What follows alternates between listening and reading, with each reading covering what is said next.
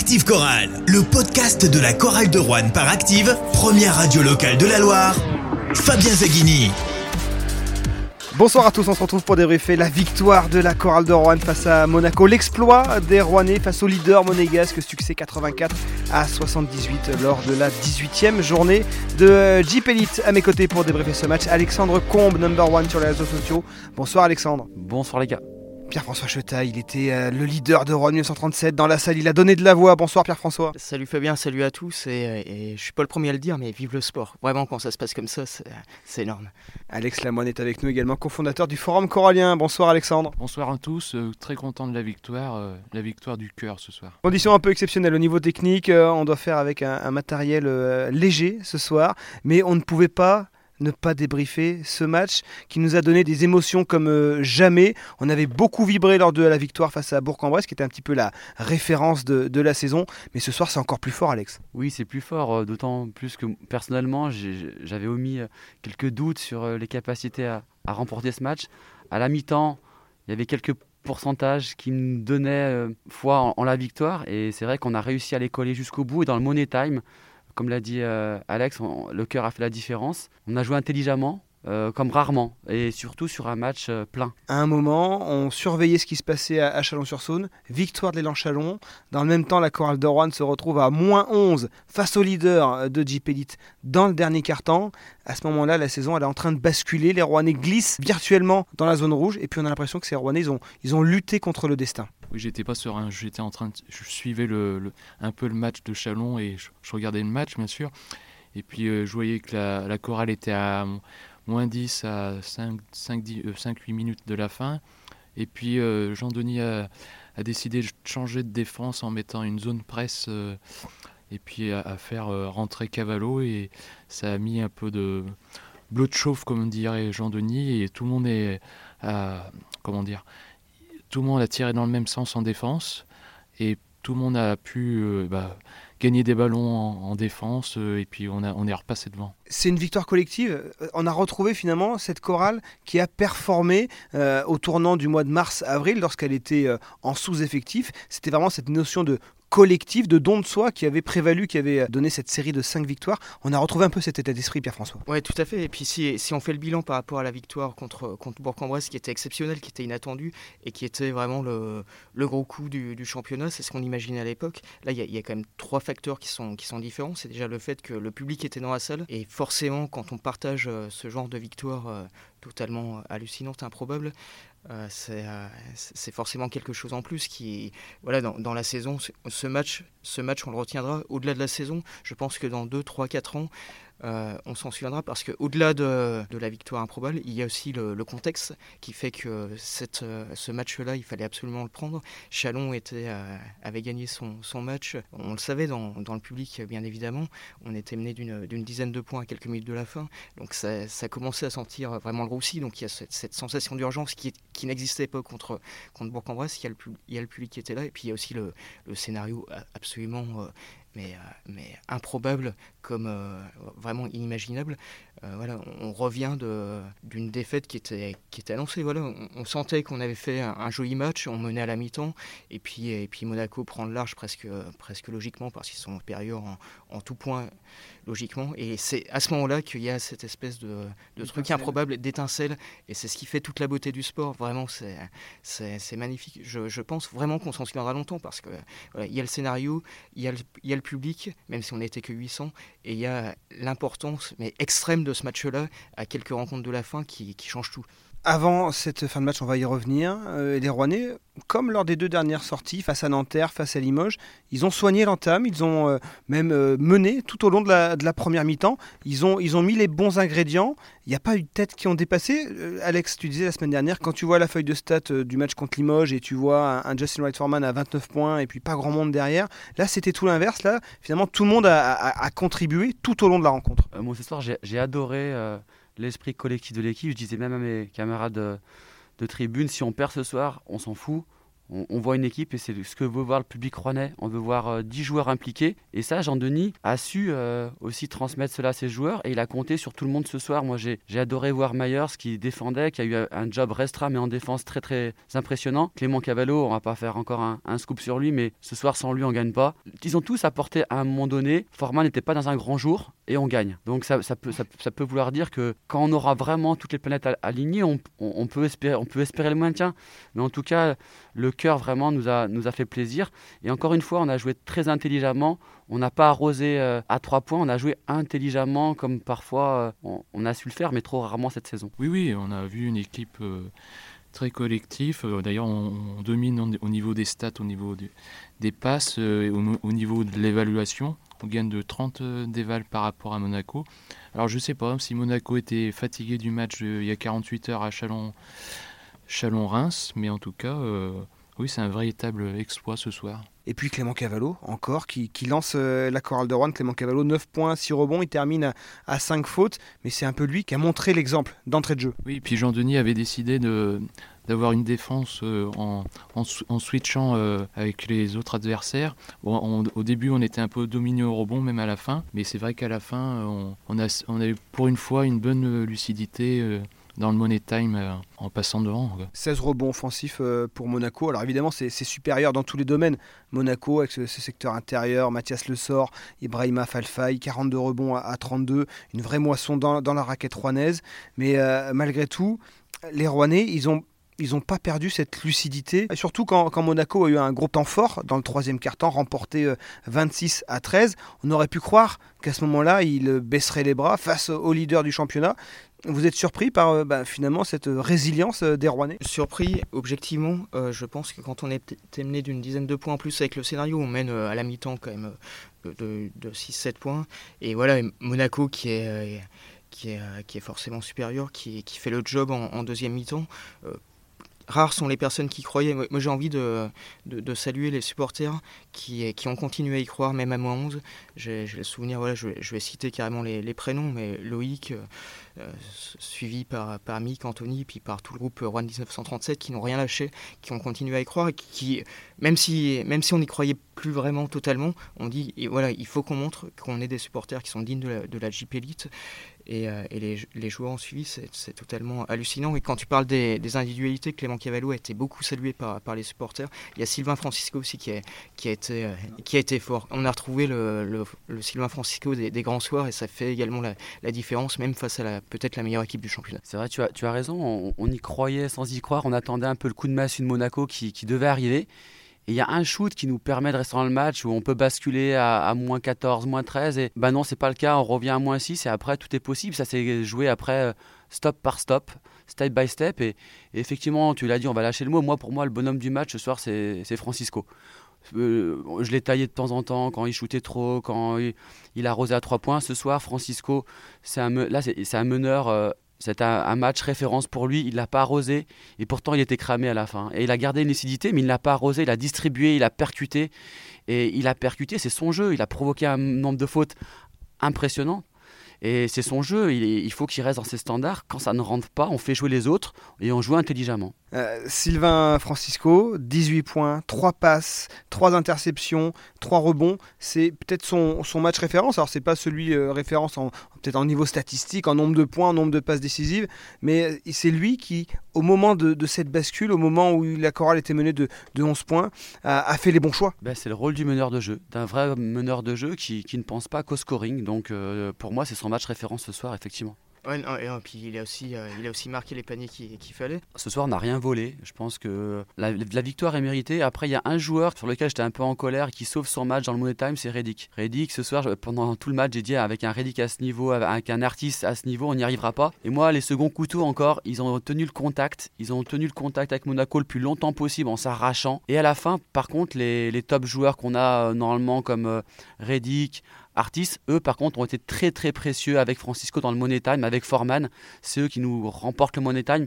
Après, il faut être aussi euh, lucide et honnête, c'est un, match qui se joue à très peu. Là, on termine à, combien d'écart? À 6 points d'écart et une évaluation. On a plus 30 d'évaluation, mais honnêtement, ça se joue parfois à quelques shoots près. Et Reddick, sauf son match sur le, sur le Money Time, ça faisait plaisir de le voir aussi investi parce que sinon, il fait un match très moyen. On aura besoin d'un autre Reddick sur les matchs qui vont, qui vont compter, les matchs à venir. C'est un véritable exploit de battre Monaco. Peu de, peu de personnes parlaient dessus, même si j'avais incité les, auditeurs, je le rappelle, au podcast précédent à, mettre de l'argent là-dessus parce que la cote était belle. La, cote était à 6,50, donc c'est encore pas une Mercedes que je vais pouvoir acheter sur, euh, sur ce match-là. Mais non, mais voilà, c'est énorme et c'est aussi la récompense de tous ces matchs qui ont été perdus de peu dans, dans le Money Time. Euh, où, euh, voilà, franchement, ils n'ont pas lâché face à, face à Limoges, etc tous les matchs qui ont été perdus, il y a énormément de regrets à avoir, mais, mais il y avait une équipe qui était concernée, même s'il y avait toujours des joueurs qui passaient à travers, même si c'était euh, parfois décevant, notamment contre les petites équipes de, de la JP Elite. Justement, Jean-Denis Choulet était énervé en conférence de presse en disant Regardez, euh, mes joueurs, ils sont capables de battre le vainqueur de l'Eurocup, et à côté de ça, ils sont capables de se faire marcher dessus, enfin, entre guillemets, marcher dessus, par Boulazac, par Le Portel, par toutes les équipes qui sont venues à Vacheresse ces dernières semaines.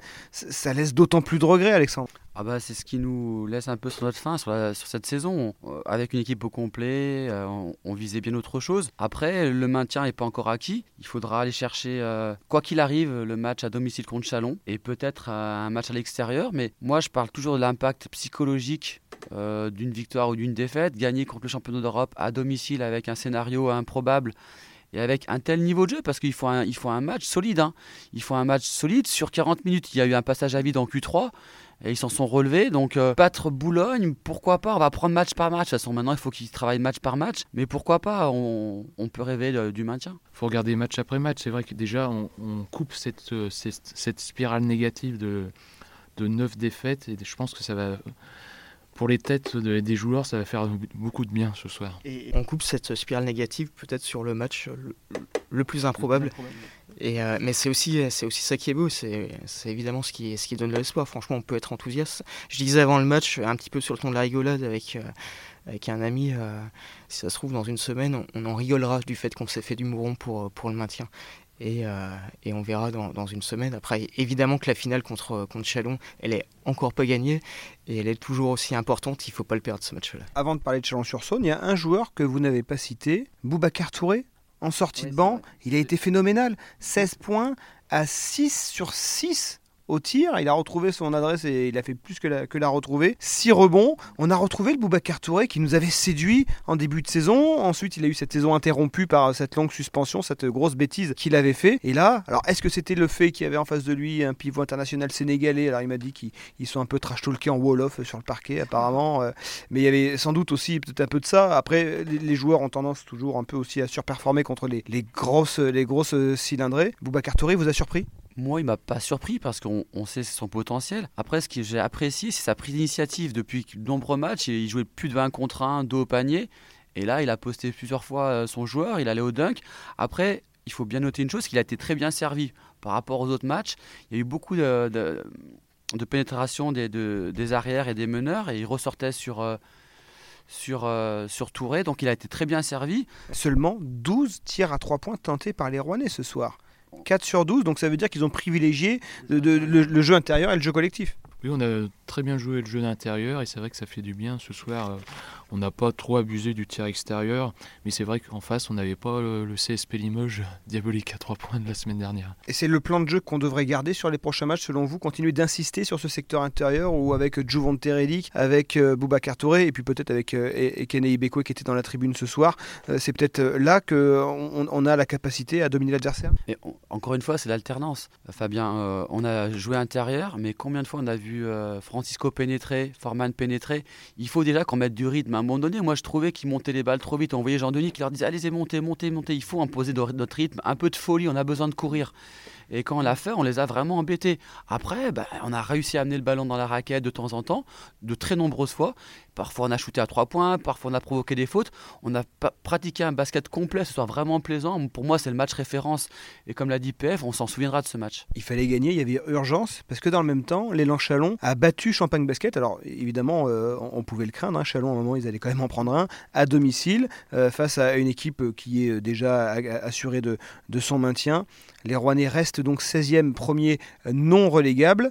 Et la lutte, elle continue maintenant. Alors il y aura ce choc, quoi qu'il arrive, déterminant, mais avant cela, il va y avoir un programme toujours aussi compliqué pour les Rouennais avec un, déplacement à Dijon, battu euh, ce soir sur le parquet de Bourg-en-Bresse, qui aura évidemment envie de rebondir. Ils sont, ils, sont relégués à la troisième place avec les résultats de, cette journée. Comment, comment vous la voyez, cette lutte pour le maintien? Cette victoire, elle est indispensable? Oui, effectivement, elle, elle, elle, devenait indispensable avec la victoire de, Chalon.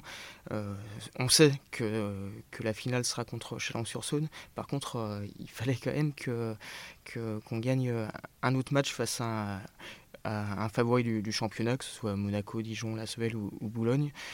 Euh, voilà, on, permet grâce à cette victoire, euh, ça nous permet de, jouer cette, finale contre, Chalon. Si, on, les bat, ça, va le faire. Et c'est aussi grâce à cette victoire contre, Monaco. En plus, ça rajoute quand même un, espèce de dose de confiance qui, fait énormément de bien. Ça rajoute de la pression euh, sur Chalon qui va aller à, Pau. Ça en enlève peut-être un peu au Rouennais avant d'aller à Dijon. Pour, pourquoi pas faire un espèce de, d'enchaînement exceptionnel, victoire contre les deux équipes euh, du podium. On sait que cette équipe rouennaise, elle a du mal avec la pression. Et à ce moment-là de la saison, bah, vaut mieux que la pression soit sur, euh, soit sur l'adversaire. Oui, clairement. Après, euh, aller gagner à Dijon, pourquoi pas? On a battu, on a battu Monaco ce soir.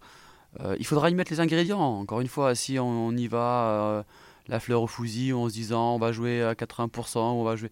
Non, il faut qu'ils se donnent à fond. Donc, est-ce qu'ils vont se donner à fond à, à Dijon? Je pense, j'espère. Ça, va être un match difficile quand même. Moi, je mise plus sur Chalon et Boulogne, Dijon, je les, je sens moyen. C'est une équipe quand même qui est solide. Bon, ils vont peut-être pas en perdre deux de suite à la maison. Enfin, ils ont joué à l'extérieur, je crois, ce soir, mais à la maison, c'est quand même difficile de les prendre. Mais après, avec nos, nos Coréens, tout est possible. Maintenant, je mise plus Chalon et Boulogne. Dijon, euh, ça serait un exploit, mais on sait, sait-on jamais. Ce match mercredi à la Halle, ça va être un match à la vie et à la mort. Il faudra gagner ce match mercredi parce que si on le perd, euh, ça va être difficile pour la fin de saison. Si on perd contre, contre Chalon, c'est euh, c'est la finale du championnat. On s'autorise cette finale grâce à cette victoire contre Monaco parce que Chalon a, aussi euh, voilà, gagne de temps en temps des, matchs, même si c'est un, petit peu, rare. Voilà. Et, euh, le fait qu'il y, ait un public qui soit présent à la Alvacheresse, on, on, peut imaginer que ça, fasse la différence. Objectivement, ce soir, j'ai trouvé que la salle a joué son rôle euh, vraiment.